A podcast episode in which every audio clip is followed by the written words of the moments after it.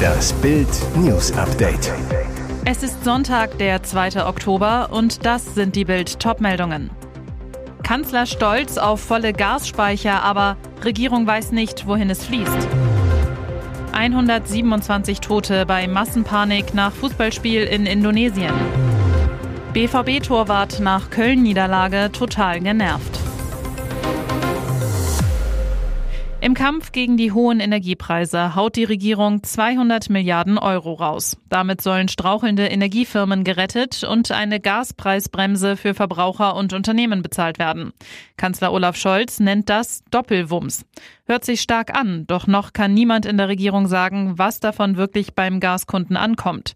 Das Instrument der Gaspreisbremse soll eine 21 Mitglieder große Expertenkommission aus Wissenschaft, Wirtschaft und Gewerkschaften entwickeln. Am Dienstag tagt sie zum zweiten Mal. An den geheimen Sitzungen, alle Anwesenden verpflichten sich laut Satzung zur Verschwiegenheit, nehmen auch Vertreter aus Kanzleramt, Wirtschafts- und Finanzministerium teil. Bis Mitte Oktober soll die Kommission ein Ergebnis vorlegen. Die Zeit drängt, die Probleme sind riesig. Deutschland droht immer noch die Gasnotlage. Der Kanzler verbreitet zwar Optimismus, wir kommen wohl durch diesen Winter und verweist stolz auf die zu 91 Prozent gefüllten Speicher in Deutschland. Die bittere Wahrheit aber ist, niemand weiß, wie viel davon bei deutschen Kunden ankommt. Kenntnisse darüber, wohin das einzelne eingelagerte Gas fließt, liegen der Bundesregierung nicht vor, schreibt das Wirtschaftsministerium auf eine Anfrage von Unionsfraktionsvize Jens Spahn. Je schlechter der Krieg für Putin verläuft, desto mehr wächst die Sorge, dass er Atomwaffen einsetzen könnte. Der Putin-treue Tschetschenenchef Ramsan Kadyrov forderte unmittelbar nach der Befreiung der Stadt Liman durch die ukrainische Armee, dass der Kreml den Einsatz der Nuklearwaffen in Betracht zieht. Schon zuvor warnten Experten vermehrt, dass das Risiko einer nuklearen Eskalation steige. Michailo Podoljak, Berater von Präsident Zelensky, sagte Bild, Angesichts der inneren Panik in der Russischen Föderation und der zunehmenden militärischen Niederlagen steigt das Risiko des Einsatzes von Atomwaffen. Die Einschätzung der Denkfabrik Institute for the Study of War, je stärker Putin davon überzeugt ist, dass ein Nuklearwaffeneinsatz keine entscheidenden Auswirkungen auf dem Schlachtfeld haben würde, sondern ein direktes, konventionelles militärisches Eingreifen des Westens nach sich zieht, desto unwahrscheinlicher ist es, dass er Atomwaffen einsetzt, so das ISW. Bei schweren Ausschreitungen im Anschluss an ein Fußballspiel in der indonesischen Provinz Ostjava sind mindestens 127 Menschen ums Leben gekommen. Die Polizei habe Tränengas eingesetzt, um die randalierenden Fans zu zerstreuen, sagte Generalinspektor Nico Afinta am Sonntag bei einer improvisierten Pressekonferenz. Anschließend sei es zu einer Massenpanik gekommen. 34 Menschen seien auf dem Spielfeld gestorben, alle weiteren in Krankenhäusern, sagte Afinta laut dem Radiosender El Shinta und dem Sender TV One weiter. Zur Ursache für die Tragödie machte er zunächst keine Angaben. Zu den Ausschreitungen war es nach dem Erstligaspiel zwischen Arema FC und Persebaya FC gekommen. Im Anschluss an die 2 zu 3 Niederlage in Malang hatten tausende Zuschauer den Platz gestürmt. Ein örtlicher Gesundheitsbeamter sagte, viele der Opfer seien an Chaos, Überfüllung, Trampeln und Ersticken gestorben. Noch rund 180 Menschen sind nach seinen Angaben in Kliniken. Marilyn Monroe war eine der legendärsten, aber auch tragischsten Schauspielerinnen der Geschichte. 60 Jahre nach ihrem Tod startete nun auf Netflix das umstrittene Drama Blond. Gespielt wird Monroe von Ana de Armas. Die kubanische Schauspielerin war kürzlich als Bond-Girl zu sehen und setzte sich gegen Topstars wie Jessica Chastain und Naomi Watts durch. Dafür arbeitete sie umso härter, nahm allein neun Monate Unterricht bei einem Dialekttrainer, um die Sprache der Monroe so gut wie möglich imitieren zu können. Das war der schwierigste Teil meiner Transformation, weil Englisch nicht meine Muttersprache ist, so de Armas zu Bild am Sonntag. Bei der Weltpremiere von Blond auf dem Filmfestival in Venedig bekam Anna de Armas 14 Minuten Standing Ovations und wird schon als heiße Oscar-Kandidatin gehandelt. Viele Monroe-Fans sind von dem fast dreistündigen freizügigen Film dennoch sehr enttäuscht. Es gab sogar Shitstorms, weil die Kino-Ikone gnadenlos entzaubert werde. Nach dieser Leistung platzt selbst BVB-Trainer Edin Terzic der Kragen. Der sonst so gelassene Coach wütet nach der 2 zu 3 Niederlage des BVB in Köln am Sky-Mikrofon. Terzic, vor jeder Saison werden wir nach den Erwartungen gefragt und wir treten immer auf die Euphoriebremse, genau wegen Spielen wie heute. Und weiter, man hat heute wieder sehr genau gesehen, woran es seit Jahren hapert, um oben anzuklopfen. Auch sein Torhüter Alexander Meyer, der den verletzten Stammtorhüter Gregor Kobel vertrat, ist total genervt. Meyer, der vor der Saison aus Regensburg kam, wenn man in der ersten Halbzeit das Spiel nicht entscheidet und killt, dann wissen wir, dass Köln nach der Halbzeit alles reinhauen wird. Wenn wir nicht alle zusammen dagegenhalten, wird es schwierig. So holt man keine Punkte. Unser Auftreten nach der Halbzeit geht gar nicht. In der ersten Halbzeit haben wir super gespielt. Da können wir uns keinen großen Vorwurf machen. Wir müssen zusammen auftreten, als Team alles wegverteidigen. Das fehlte. Viele waren mit sich selbst beschäftigt. Das geht nicht. Hätten wir es als Team verteidigt, hätte es Köln viel schwerer gehabt. Wir waren zu passiv. Man hat gemerkt, dass Köln auch nach dem 1 zu 1 griffiger und ekliger war. Daran müssen wir arbeiten, uns als Team mehr dagegen stemmen. Manche Mannschaften kommen über das Kämpferische, da müssen wir voll dagegenhalten. Wir haben gute Jungs, die wieder fit geworden sind. Adeyemi, Malen, auch Toni hat sich voll reingehauen. Wir haben einen breiten Kader, das ist keine Ausrede, dass jemand fehlt.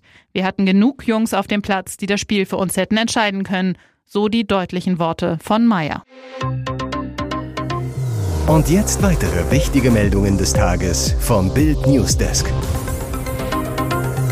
5000 Euro Strafe für ein Menschenleben. Musste der siebenjährige Rageb A. sterben, weil ein Fahranfänger am Handy spielte und ihn deshalb totraste? Der junge Autofahrer heißt Martin B. und saß jetzt wegen fahrlässiger Tötung auf der Anklagebank im Amtsgericht Weiblingen. Ragebs Vater Ahmad A. weinte, als das ganze Drama um sein totes Kind wieder aufgerollt wurde. Rückblick. Rageb wollte im August 2021 gegen 16.42 Uhr mit seinem Fahrrad einen Zebrastreifen in Backnang überqueren. In diesem Moment kam der damals 19-jährige Martin B. mit seinem Audi Q2 angefahren. Ein Zeuge berichtet, dass ihm kurz vor dem Zebrastreifen die Vorfahrt genommen wurde. Dann erwischte Martin B. den kleinen Rageb und überrollte ihn. Der Junge erlitt ein massives Schädelhirntrauma. Er spuckte Blut, starb um 18.08 Uhr im Klinikum Winnenden. Ein Indiz gegen Martin B. wiegt schwer. Eine Auswertung seines Handys hatte ergeben, dass darauf laut Polizei vor, während oder nach dem Unfall eine App für Live-Videos geöffnet wurde. Übersah er das Kind auf dem Zebrastreifen, weil er auf sein Mobiltelefon starrte? Das Urteil, Martin B. wurde wegen fahrlässiger Tötung schuldig gesprochen. Er muss Ragebs Vater 5000 Euro zahlen, seinen Führerschein für drei Monate abgeben und ein Fahrsicherheitstraining absolvieren. Keine Haftstrafe für den Tod des kleinen Rage. Tödliche Verzweiflung nach Putins Teilmobilisierung.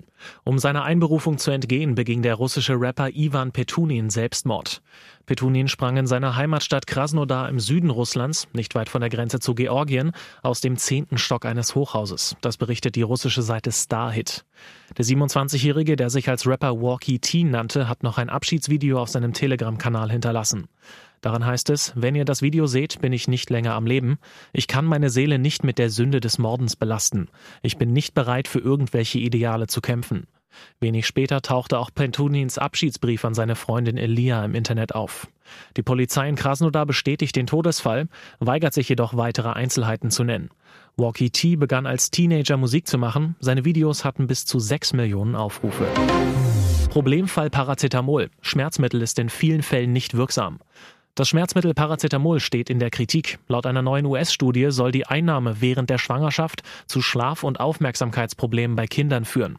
Was die meisten gar nicht wissen, Paracetamol wird seit Jahren immer wieder in Studien angegriffen. Schmerzexperte Professor Hartmut Göbel aus Kiel hat diese für Bild ausgewertet. Laut Professor Göbel erreicht Paracetamol bei Migräne und Kopfschmerzen nur bei einem von 14 Patienten eine Linderung von rund 50 Prozent. In der Behandlung von Rücken- und Muskelschmerzen sei Paracetamol in Dosierungen bis zu 4000 Milligramm pro Tag ineffektiv. Das gelte auch für Gelenkschmerzen.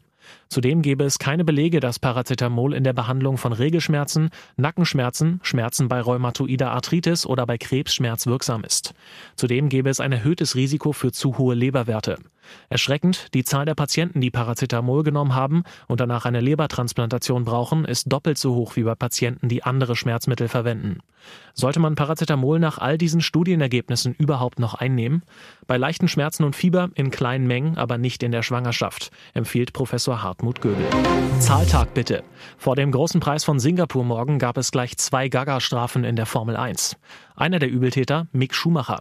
Der Deutsche war in Singapur im Training in der Boxengasse mit 60,1 kmh unterwegs und damit 0,1 kmh über dem Tempolimit von 60 kmh und sah glatt ein Knöllchen von der Rennleitung. Die Geldstrafe für das Mini-Vergehen 100 Euro. Gut für den Deutschen, Mick muss nicht selbst blechen, sein Team muss die Rechnung begleichen. Zunächst war gegen Mick auch wegen eines sogenannten Unsafe Release ermittelt worden, weil im dritten Training sein Bolide nach einem Reifenwechsel zurück vor die Box geschoben werden musste. Grund, am rechten Hinterrad klemmte etwas. In den TV-Bildern sah es so aus, als wenn der Reifen locker gewesen sei. Die Rennleitung sprach aber keine Strafe aus. Auch Lewis Hamilton hatte Ärger, musste bei der Rennleitung vorsprechen. Grund dafür war, dass er im Training wieder sein Nasenpiercing trug, was allerdings aus Sicherheitsgründen nicht mehr erlaubt ist. Für den siebenmaligen Weltmeister ist das Thema zum Kopfschütteln. Der Mercedes-Star sagt, es ist verrückt, dass wir über so eine Kleinigkeit reden müssen. Sieht die Rennleitung anders? Die entschied, dass das Vergehen 25.000 Euro Strafe kostet. Weitere spannende Nachrichten, Interviews, Live-Schalten und Hintergründe hört ihr mit Bild TV Audio. Unser Fernsehsignal gibt es als Stream zum Hören über TuneIn und die TuneIn-App auf mehr als 200 Plattformen, Smart Speakern und vernetzten Geräten.